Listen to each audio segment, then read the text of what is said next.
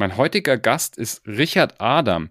Richard Adam war nicht nur in sehr vielen C-Level-Funktionen, also geschäftsführenden Funktionen schon unterwegs, sondern ist aktuell beim Neon-Projekt maßgeblich mitbeteiligt. Er entwickelt dort für einen Teil die Business-Strategie, das Konzept, auch die Immobilien und die komplette Infrastrukturentwicklung. Wer das Neon-Projekt jetzt noch nicht kennt, N-E-O-M, sollte das sich auf jeden Fall mal anschauen, bevor wir jetzt hier in die Episode reinspringen, damit man auf jeden Fall mal die Trag Kräftigkeit dieses Projektes kennt. Da soll etwas entstehen, was die Menschheit so noch nicht gesehen hat. Sehr spannend. In Saudi-Arabien wird da was von nichts quasi hochgezogen. Am Ende gibt es auf jeden Fall noch die Strategien von Richard Adam, wie man denn erfolgreich in diesem Entwicklungsgeschäft ist, speziell auch mit dem Fokus auf Tourismus, China, Saudi-Arabien. Also sehr viel interkulturelle Themen heute bei uns im Podcast und natürlich auch sehr viel wertvolle Tipps, wie man denn dort hinkommt. Ich freue mich auf die Podcast-Episode. Springen wir rein. Los geht's. Behind the Sea. Der Atreus Podcast. Ich bin Franz Kugelum, Direktor bei Atreus und im Behind the Sea Podcast blicken wir gemeinsam hinter die Sea-Level-Bühne. Herr Adam, herzlich willkommen im Podcast. Schön, dass ich hier sein darf. Ich freue mich. Wir haben einiges, über was wir sprechen können. Erstens eigene Company, dann auch das Neon-Projekt. Also sehr, sehr spannend, was aktuell bei Ihnen los ist. Wollen Sie vielleicht mal sich selber einfach noch mal kurz vorstellen und sagen, was aktuell alles ähm, auf Ihrer Agenda ist? Ja, also ich heiße Richard Adam. Ich komme eigentlich aus dem Raum München, mhm. arbeite allerdings schon die letzten 14 Jahre in einem Lifestyle, was nicht jedermanns Sache ist, aber für mich genau das Richtige. Ich arbeite hauptsächlich im Ausland und ich habe mir irgendwann mal gedacht, man muss irgendwie was machen, was so nicht von 9 to 5 der Job ist. Mhm. Äh, ich, in vielen Dingen bin ich ganz gut im Leben, in anderen Dingen bin ich ganz schlecht. Eins davon ist Routine. Okay. Da tue ich mich immer schwer. Davon mal abgesehen bin ich allerdings 31 Jahre gut verheiratet. Da, da, da klappt es dann schon. Ja. Aktuell arbeite ich am Projekt NEOM in Saudi-Arabien. Mhm. Es gibt Sprachregelungen, die sagen, das ist das größte Projekt, das die Menschheit je gesehen hat. Ja. Äh, ob das jetzt mal so ist oder, oder nicht, das lassen wir dahingestellt. Ja. Und äh, da bin ich für ein, also Neum sind 25.000 Quadratkilometer, was entwickelt wird. Im Zentrum ist die Stadt der Zukunft. Ja. Und an dieses Zentrum andockend ist ein Projekt, das ich verantwortlich mitentwickle. Äh, da kommen wir vielleicht noch drauf, aber das ist so aktuell der erste Ansatz, was ich mache. Mhm. Also ich arbeite in Saudi-Arabien, bin allerdings sechs bis acht, alle sechs bis acht Wochen hier in München zu Hause, wo ich zu Hause bin. Mhm. Auf dem Projekt sind Sie ja jetzt äh, gesamtverantwortlich für den Bereich, den Sie haben, wenn wir gleich nochmal drauf eingehen. Aber Sie haben auch Ihre eigene Company und dieses Thema Entwickeln von solchen, ja, solch Projektentwicklungen, nicht nur Immobilien, sondern eben auch Gesamtkonzept, das ist so das Steckenpferd, richtig? Ja, ich, man kann ja manche Dinge planen, es wird meistens immer anders. Ich habe ja mal äh, auch schon mal Aufgaben gehabt, wo ich so ein bisschen politiknah gearbeitet habe. Ja. War auch schon mal äh, für die, habe auch schon mal eine Firma im Auftrag des Wirtschaftsministeriums gegründet, um die Tourismusvermarktung in Bayern neu zu strukturieren. Ja. Habe das zehn Jahre gemacht, unter anderem. Und ich habe immer gedacht, ich brauche jetzt von der Politik Abstand. Mhm. Und man sollte alle zehn Jahre mal was ganz Neues machen, weil nur so wächst man. Wenn man ständig irgendwie in der Komfortzone bleibt, glaube ich, entwickelt man sich nicht. Und ich habe dann eine Firma gegründet und da unterschiedliche Ballons letztlich getestet. Mhm. Die Firma gibt's immer noch, sie hat mir auch immer geholfen. Im Wesentlichen hat's damit zu tun, dass ich Firmen unter anderem auch geholfen habe, Internationalisierung zu betreiben, von ja. Europa nach Asien und asiatischen Firmen nach Europa. Mhm. Das mache ich teilweise immer noch, allerdings nicht mehr äh, äh im Fulltime-Bereich. Aber ich bin äh, letztlich, um auch aus der Vergangenheit zu profitieren, mittlerweile im Entwicklungsgeschäft. Äh, Destinationsentwicklung, mhm. große, Immo aber Destinationsentwicklung jetzt nicht nur von der Infrastruktur her, sondern auch was die Organisation betrifft und was das Business betrifft. Mhm. Größere Tourismusgebiete, mhm. Freizeitanlagen, überall da, wo Frequenz wichtig ist, entweder zu restrukturieren oder neu zu konzipieren, sowas mache ich, mhm. Weil ich da viele Dinge zusammenbringe. die ich nie so geplant habe, aber die jetzt auf einmal irgendwie sich sehr gut fügen. Ich bin ja nicht der Immobilientyp, aber mhm. wobei ich auch da irgendwann mal Erfahrung gemacht habe, bin da mal ins kalte Wasser gesprungen, äh, ge ge geworfen worden. Und äh, das mache ich jetzt eigentlich im Großen. Sowas habe ich in, in, China gemacht, bevor ich nach Saudi-Arabien ging. Mhm. Sowas habe ich in, in teilweise in, in, Myanmar schon gemacht. Das mhm. habe ich teilweise in Vietnam gemacht. Das habe ich auch in Deutschland gemacht. Das habe ich in der Schweiz gemacht. Äh, ja, das, damit ich mich jetzt nicht verzettle, das war es jetzt fürs ja, erste Mal. Sehr, sehr gut. Äh, vielleicht noch kurz zu dem Neon-Projekt. Jetzt haben wir schon gesagt, es ist eins, also zumindest mal eines der größten Projekte, die die Menschheit jeweils gesehen haben. Welchen Bereich äh, machen Sie dort? Also Neon muss man sich jetzt vorstellen, dass es 25.000 Quadratkilometer sind. Das ist eine mhm. Fläche so groß wie die Schweiz oder so groß wie Belgien. Mhm. Davon ist ein ganz großer Teil sowieso Naturschutzgebiet. Mhm. Und dann gibt es einzelne Entwicklungszonen. Mhm. Im Zentrum steht die Stadt der Zukunft. Äh, aktueller Arbeitstitel, der sich vielleicht auch dann erhält, The Line, mhm. 170 Kilometer lang, mhm. als vertikale Stadt, 400 Meter hoch, mhm. in zwei Scheiben, äh, um einfach kompaktes Stadterlebnis zu haben. Da gibt es keine Autos mehr mhm. und so weiter und so fort. Mein Projekt dient dazu, das Leben in der Line auch lebenswert zu machen, ein zusätzliches Asset zu konstruieren, mhm. damit die Leute die The Line attraktiv finden, weil das Ganze muss ja erst noch bevölkert werden. Mhm. Da sollen ja mal acht Millionen Leute wohnen, das ist so viel wie London. Wahnsinn, ja. Die müssen ja irgendwo mal herkommen, die sollen ja auch dann äh, Wohneinheiten dann auch äh, kaufen. Ja, klar. Mhm. Und das, was ich mache, ist quasi ein Naherholungsgebiet, ein Freizeitgebiet in unmittelbarer Nähe zur The Line. Zusätzlich gibt es im Bereich Neum dann auch noch etliche wirkliche Tourismusdestinationen, mhm. Inseln, ein Berggebiet. Aber mein Projekt äh, hängt unmittelbar, ist unmittelbar an der Line angedockt in einer, auf einer Insel, die quasi direkt nicht weit weg ist vom Festland, 20 Minuten, sagen wir mal, mit Schnell, äh, äh, Schnellzug, wo wir noch diskutieren, ob der über der Erde oder unter der Erde ist. All die mhm. Fragen äh, beschäftigen uns da äh, eine Insel an, als Freizeiteinrichtung, wo man als Einwohner der Line zum Wochenende hingeht, wo auch die Kongresse stattfinden, äh, größere äh, Conventions, wo auch äh, ein sehr progressives, innovatives Freizeitangebot geboten wird. Letztlich, um mal die Fakten zu schaffen, sollen da sich am Tag 25.000 Leute aufhalten, Wahnsinn, aber ja. auch 8.000 äh, Jobs sollen geschaffen werden. Ja. Da bin ich in der Entwicklung äh, von dabei. Mhm. Man ist in Saudi-Arabien nie Alleinentscheider, weil es ein komplexes Stakeholder-Management-Geflecht gibt. Ja. Aber ich lege das vor. Und wenn ich die nächste Entscheidungsrunde habe, dann machen wir die nächste Phase. Konzeption, etwas, was die Welt noch nicht gesehen hat, ist quasi das Pflichtenheft. Mhm. Dann muss es kalkuliert werden. Dann muss es wieder ein bisschen dahin gefahren werden, dass es finanziell darstellbar ist. Aber am Ende, und das ist das, wo ich maßgeblich herkomme, weil ich mich von der typischen Position eines Immobilienentwicklers wirklich sehr stark unterscheiden möchte. Mhm. Ich sorge dafür, dass es keine weißen Elefanten gibt. Ja. Weiße Elefanten ist ein stehender Begriff in Immobilienentwicklung, wo sich dann viele Investoren, viele Architekten verlustieren und am Ende interessiert es keinen. Ich komme schon eher da vom Frontend, dass ich einen nachvollziehbaren, nachhaltigen Business Case versuche aufzubauen in unterschiedlichen Segmenten und das dann rückwärts plane.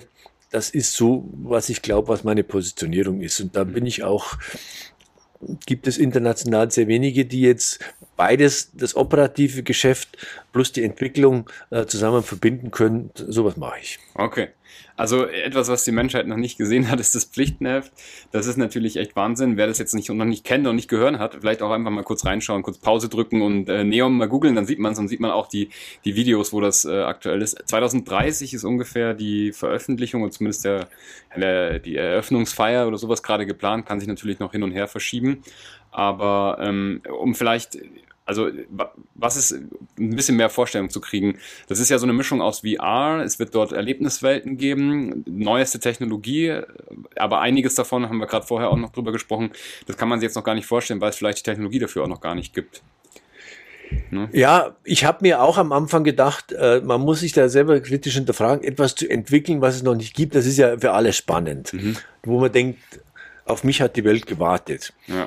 Wenn man aber dann liefern muss, etwas zu entwickeln, was es noch nicht gibt, wir haben ja auch schon etliche Ideenschleifen äh, gehabt mit externen Kreativen. Am mhm. Ende haben wir das, haben wir auch Projekte entwickelt oder konzeptionell entwickelt, wo man gesagt hat, alles schön und gut, aber die Welt hat darauf auch nicht gewartet. Also neue Runde.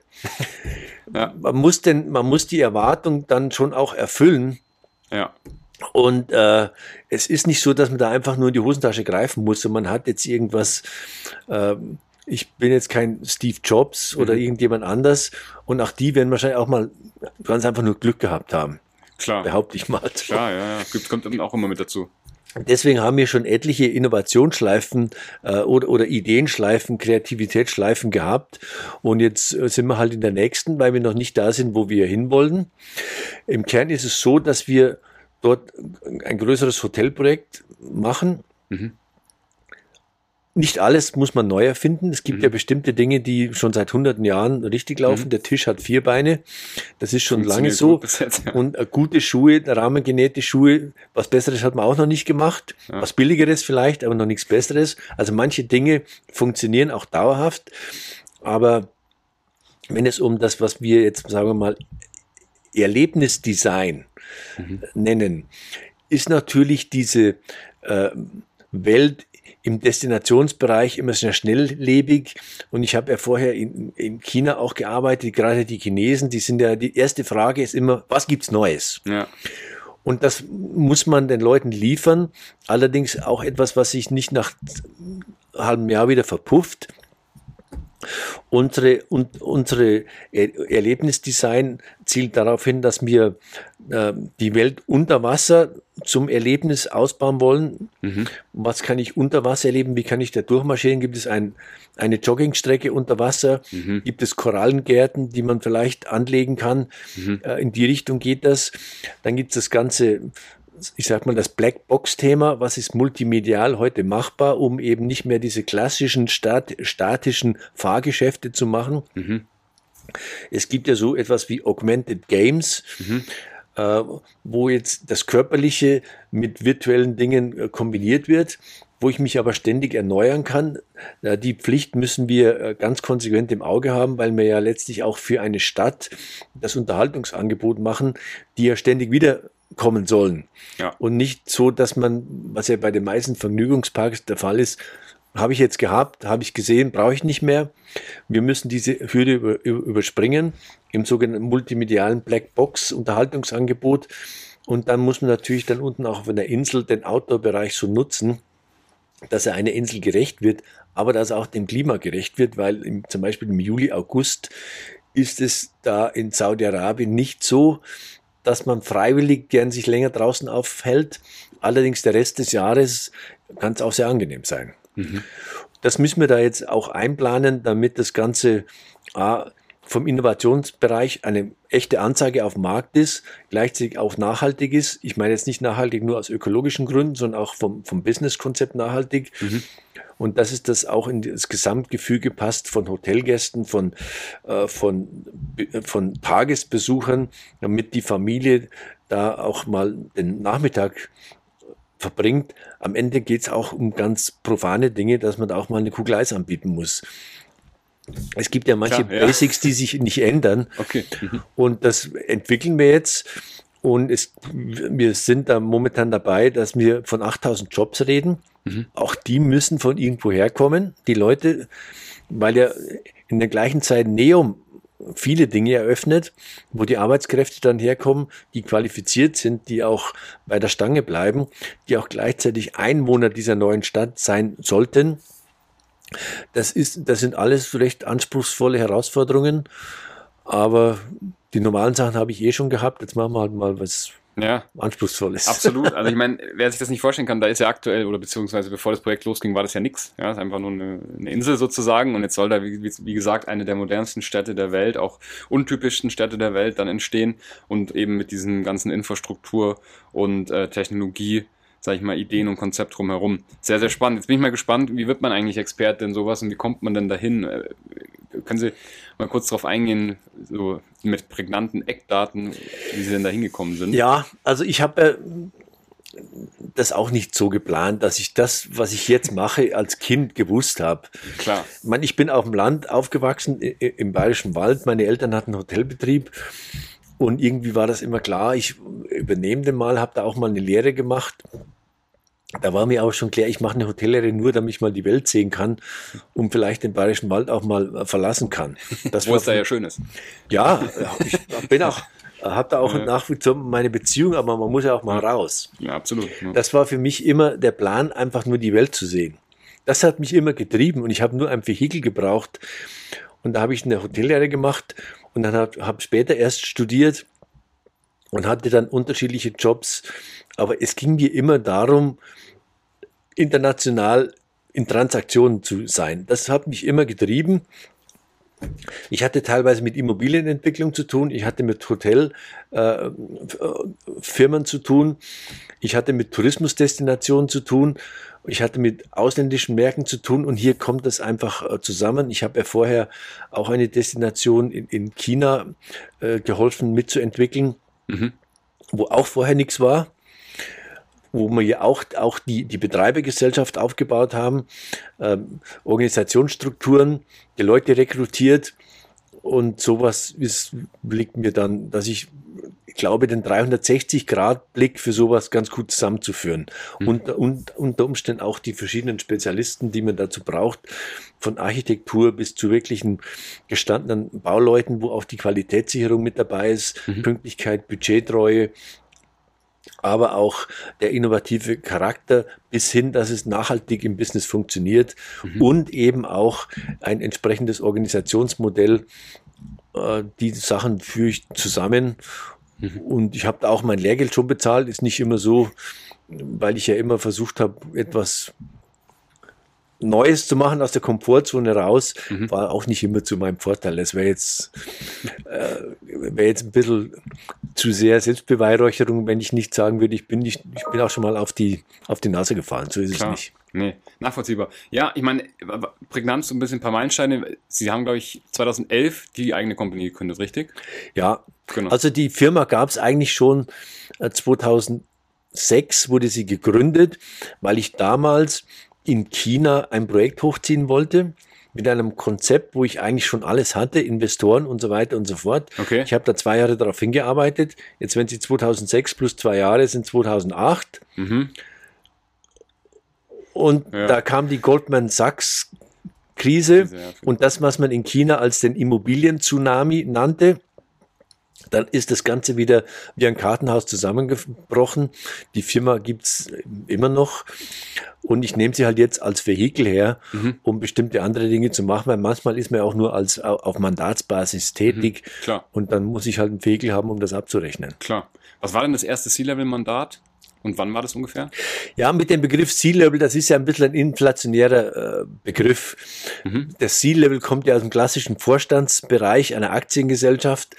Ähm, heute ist ja hier jeder Mittelstandsgeschäftsführer CEO, äh, ja. CEO mit drei Mitarbeitern. Da distanziere ich mich jetzt ein bisschen davon. Okay. Also das erste Geschäftsführermandat mhm. war ja, als ich, äh, als man die neu gegründete Bayern Tourismus Marketing man hat, wollte jemand haben aus der freien Wirtschaft, mhm. der mit diesem ganzen Verbandsfunktionärstum ein bisschen aufräumt. Ja. Das habe ich gemacht, ohne zu wissen am Anfang, auf was ich mich da einlasse. Nach zwei Jahren war mir klar, dass das ein ganz, ein sehr reaktionäres Betreiben ist. Mhm. Aber jetzt haben wir gesagt, jetzt bin ich schon mal da, jetzt kann ich die Sache auch durchziehen.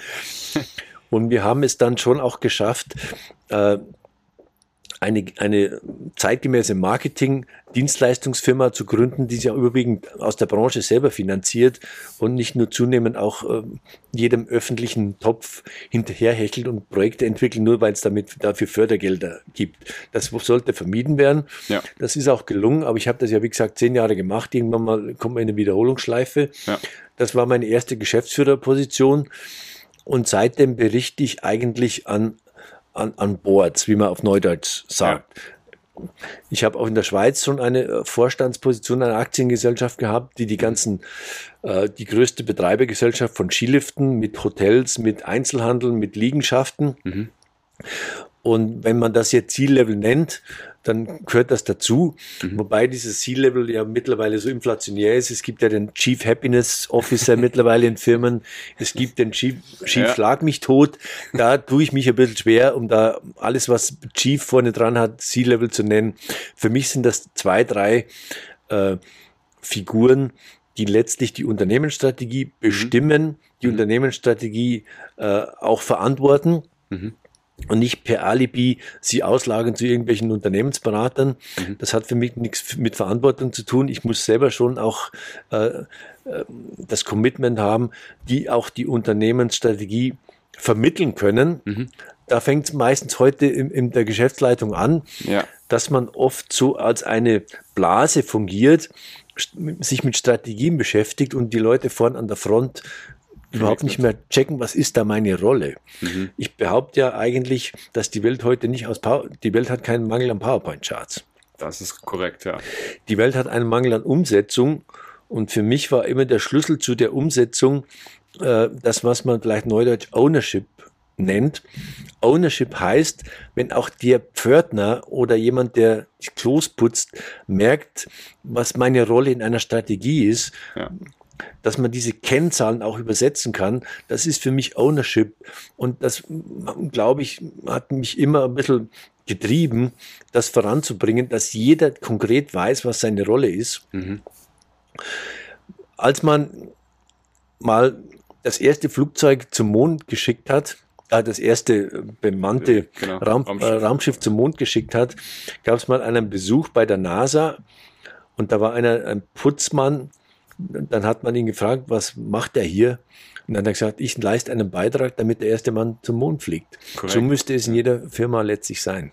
Das ist ein richtig guter Tipp und auch ein guter Übergang zu, den, zu, den, zu unserem dritten Teil im Podcast.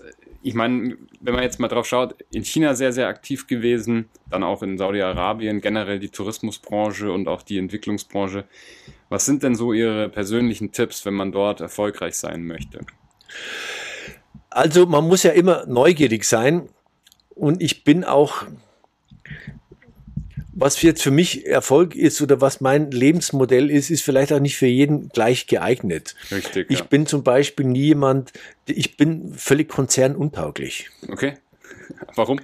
Weil ich äh, schnelle Entscheidungen will. Hm man muss natürlich sich immer mit jemand abstimmen. Man kann jetzt nicht, äh, es gibt, äh, Diktatur ist auch nicht mehr zeitgemäß in der Firma. Man muss, äh, man muss sich schnell abstimmen können. Man muss dann aber auch schnell handeln können. Ja.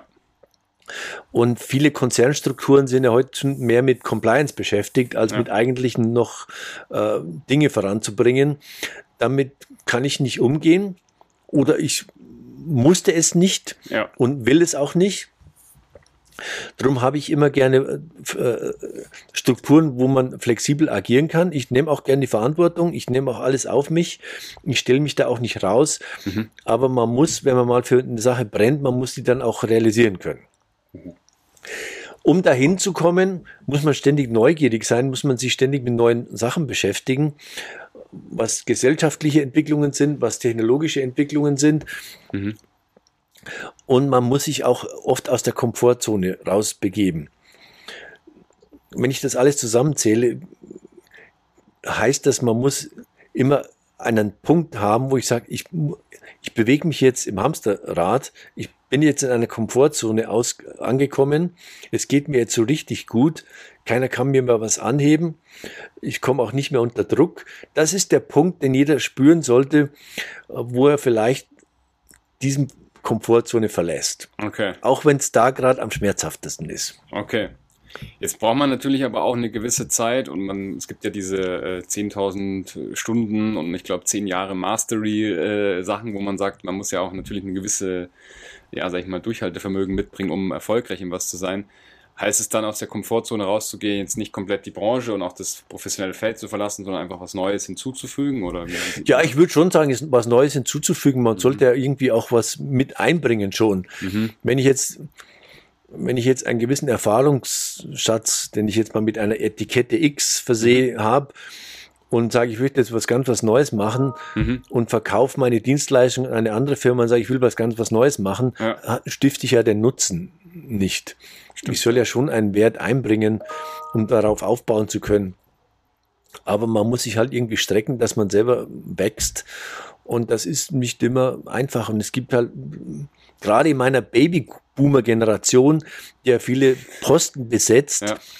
äh, viele Leute, die das vergessen haben. Die warten halt jetzt, bis sie es bis sie es geschafft haben. Klar. Ja, Und das hat mich immer ein bisschen gestört, ehrlich gesagt, weil man jeden Tag. Es ist ja in einer Firma nicht so, dass man dort bezahlt wird, um Zeit abzusitzen. Man müsste ja jedes Mal sich hinterfragen, ob die Leistung, die ich einbringe, Mhm. mindestens so viel wert ist, wie ich an Gehalt abziehe oder an, an Entlohnung. Das- Weil wenn ja, das nicht der Fall ist, dann geht die Rechnung für die Firma nicht mehr auf. Das stimmt, ja. Und leider, wenn man, wenn ich meine Babyboomer-Generation anschaue, gibt es halt Leute, die sich gerne fest eingenistet haben, den Drive verloren haben, äh, sich nicht mehr verändern wollen, auch äh, von, von ihrer Methode her und auch ein Führungsmodell vielleicht auch pflegen, was ein bisschen anachronistisch mittlerweile ist. Mhm. Da tue ich mich ein bisschen schwer damit. Ich hätte gern immer noch ein bisschen hinterfragt und manchmal auch ein bisschen gereizt. Mhm. Was könnte man an dem Führungsmodell oder an dem jetzt beschriebenen, ich glaube, da weiß jeder ungefähr, was gemeint ist, besser machen oder was, was würden Sie Ja, wir kommen ja jetzt an dieses, wir haben ja vorhin dieses C-Level-Thema gehabt. korrekt, ja. Und dieses C-Level ist für viele so ein Ego-Merkmal geworden, so ein Statussymbol. Wenn es ein Statussymbol ist und wenn ich das, das Amt mit der Position so verbinde, dass es, dass die Leute sich einbilden, das wäre eins, dann wird's gefährlich. Weil man muss diese Rolle ja jeden Tag neu erfüllen. Es hat nichts mit Statussymbol zu tun. Es sollte auch nichts mehr mit Hierarchie zu tun haben. Ein- Eine Hierarchie, die ich nicht äh, von meiner natürlichen Autorität her ausfülle, dann fülle ich sie auch nicht aus, weil ich dazu formal verpflichtet bin. Es gibt einfach viele Leute, äh, wenn, die, wenn ihre Mitarbeiter hinter einem tuscheln, weil sie die Glaubwürdigkeit nicht auf die Straße bringen, die sie in irgendwelchen Ansprachen haben, äh, die Selbstreflexion ist heute ein, ein Gut, was vielleicht nicht, was jeder si- sich äh, kritisch hinterfragen soll und ob auch Fremdbild und Eigenbild das gleiche ist und auch Dinge wie soziale Intelligenz oder emotionale Intelligenz, ob ich das mitbringe, ob ich Empathie mitbringe. Man kann den Leuten nicht sagen, lass deine Probleme zu Hause. Das ist halt einfach nur eine Phrase, die so nicht funktioniert. Aber man muss den Leuten zu helfen, dass sie halt auch bestimmte Dinge über, überbrücken können. Und unter Umständen muss man halt jedem auch mal einen Durchhänger erlauben, weil alles andere ist realitätsfremd. Aber wichtig ist es, dass man den Leuten hilft und sie nicht dafür verdammt, weil zu Hause das Kind krank ist oder irgendwie ein anderer Schicksalsschlag sie halt nun mal beschäftigt hat. Wenn die Leute das merken, dass sie da ernst genommen werden, zahlen sie es dann irgendwann mal auch wieder zurück in, in positiven Anstrengungen. Das glaube ich, dass man Empathie und solche Dinge ähm, schon heute auch wieder etwas anders betont, als man sie in einer Knochenmühle vielleicht früher mal gesehen hat. Und da darf man halt auch nicht eitel sein. Richtig, sehr guter Tipp. So, im Blick auf, den, auf Ihren Tagesablauf oder sowas, gibt es da irgendwelche geheimen Strategien, die, die Sie teilen wollen? Also Frühaufsteher oder Nachteule? Ja, es gibt den Tages, also ich kann jetzt nur von meinem aktuellen Camp-Leben Ja, ja, reden. klar, da bei Neum, ja. Wir wohnen ja in, in Neum in einem Wohncamp, in einer Bungalow-Siedlung, wo 2000 Leute sind, wo es relativ wenig Zerstreuung gibt. Es gibt auch trotz des guten Klimas eine Terrasse, aber es gibt eine Terrasse, wo es am Abend kein Weißbier gibt. Man muss sich da einen gewissen Rhythmus äh, und auch eine gewisse Balance, Life, Work-Life-Balance. Also ich gehe halt in der Früh in der Regel zum Laufen, Mhm. weil es da unten nicht so heiß ist morgens. Ja. Das bringt mir schon einiges für den Tag. Mhm. Da habe ich das Sportliche hinter mir. Manchmal mache ich auch nur Sport, weil ich mich hinterher besser fühle. Nicht, weil Ja, ich den Sport selber wirklich genieße. Ja. Aber man muss halt irgendwie da auch was tun. Mhm. Das tue ich in der Regel in der Früh. Es ist ein schmerzhafter Prozess, in, diesen Rhythmus erstmal zu kommen. Ja. Wenn ich aber mal drin bin, zahlt er sich aus. Und dann bin ich schon relativ frisch, wenn ich dann an meinem Arbeitsplatz komme.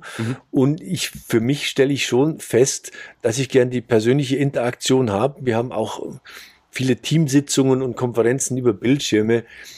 Aber ich schätze die Technik, die mir das erlaubt, aber die Nuancen dazwischen, dass man sich in einem Prozess einfach mal auch gegenseitig anders fordern kann, wenn ich da auch mal den Augen oder die, das Zucken im Mundwinkel lesen kann, ja. das kann mir keiner erzählen, dass das zu 100 Prozent kompensierbar ist. Klar, ja. Okay, interessant.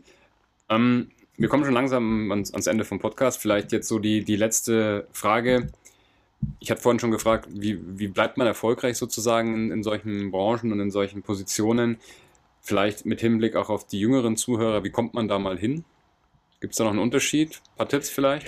Naja, ich habe ja auch drei, ich habe ja vier erwachsene Kinder und drei erwachsene Söhne. Mhm. In der Regel ist ja so, dass man von seinem Vater die Tipps nicht unbedingt hören will. Insofern müssen sie immer dosiert kommen. Ja. Aber ich habe, und weil ich ja selber auch so groß geworden bin, dass man mir quasi eine Rolle übergestülpt hätte, hätte ich mich nicht dagegen gewehrt. Die Hotelier. Die Hotelierrolle. Mhm. Ein bisschen was habe ich ja in meine andere Laufbahn mit hineingenommen. Aber es sollte jeder unbedingt das finden, was er, wo er seine Mission sieht, wo mhm. er auch einen Sinn dahinter sieht. Ähm, das soll er allerdings langfristig haben. Mhm. Man sollte aber auch die Perspektive damit verknüpfen können. Mhm. Wenn ich keine Perspektive damit nicht verknüpfen kann, wird es irgendwann mal zu einem ganz nüchternen Erwachen und meistens wird es dann zu einem Frustprojekt. Also die Balance zwischen Perspektive und Sinn sollte gegeben sein, mhm. aber das sollte man sich dann auch nicht ausreden lassen. Was aber jeder natürlich einmal vielleicht sich frühzeitig bewusst werden sollte, es gibt so die Zeit, es hat alles sein Kleingedrucktes. Ja. Und man sollte dann auch nicht gleich hinschmeißen. Es ja. hat alles ein Kleingedrucktes. Die perfekte Welle, die gibt es nicht. Ja. Man sollte eben Dinge auch durchziehen. Und äh, ich habe es auch, jetzt bin ich ja schon ein bisschen älter, ich habe es oft genug erlebt, auch wenn ich schon mal in einer bestimmten Situation bin, wo ich 20 Mal versucht war hinzuschmeißen. Es gibt wieder die Zeit, wo man sagt, geil, bin ich froh, dass ich das durchgezogen habe. Jetzt läuft's alles wieder. Und das ist für das persönliche, für die Persönlichkeitsbildung, für das Selbstwertgefühl viel mehr wert, als wenn ich immer in einen Rhythmus verfalle, schnell aufzugeben. Man kann sich nämlich auch angewöhnen, schnell aufzugeben. Und aus der Materie da wieder rauszukommen, da wird es dann ganz schwierig. Mhm. Wunderbar, kann man so stehen lassen. Sehr, sehr, sehr toller Tipp.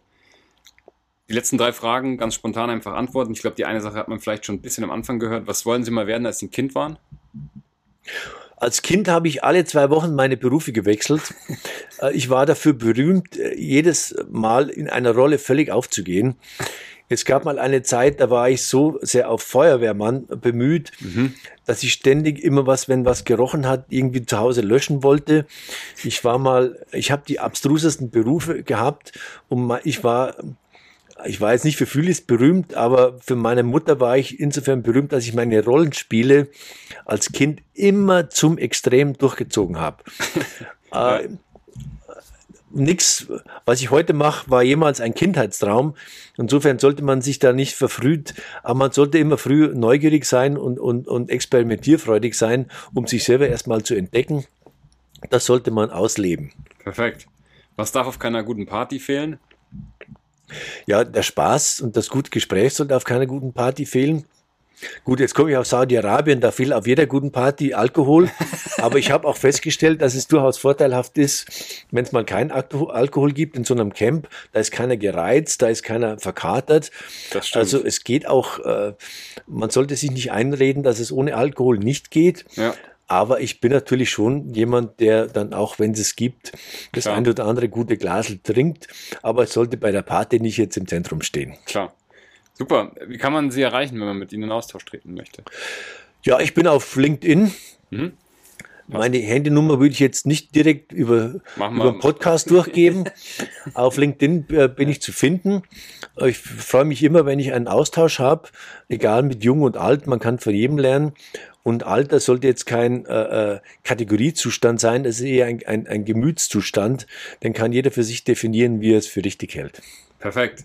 Klasse, ja, wir, wir nehmen natürlich das LinkedIn-Profil und tun das unten mal in die Shownotes rein. Wer mit Ihnen in Austausch treten will, kann natürlich auch gerne mich einfach fragen, dann mache ich eine Intro. Wer sich nicht traut oder so ähnliches, freue ich mich natürlich. Vielen lieben Dank, es hat sehr viel Spaß gemacht. Das größte Vergnügen war auf meiner Seite. Perfekt. Ich habe sehr viel lernen dürfen und ja, wenn euch die Episode auch gefallen hat, unbedingt eine Bewertung dalassen, beziehungsweise auch den Kanal abonnieren, dann kriegt man nämlich solche Episoden wie jetzt mit dem Richard Adam regelmäßig in seinen Feed und zwar wöchentlich. Wir bringen jede Woche neue Episoden raus, das heißt, müsst euch nicht darum kümmern, was ihr als nächstes hört, könnt einfach nur in eurem Feed schauen und findet dort dann die nächste Episode Behind the Sea. Der Podcast wird präsentiert von Atreus, also alles rund um Interim Management, auch um Executive Search und Leadership Consulting. Bitte einmal auf atreus.de gehen, beziehungsweise einfach mich kontaktieren. Ich freue mich über jede Nachricht auf LinkedIn und auch per Mail. Adam, vielen lieben Dank und schönen Tag noch. Gerne, Dankeschön.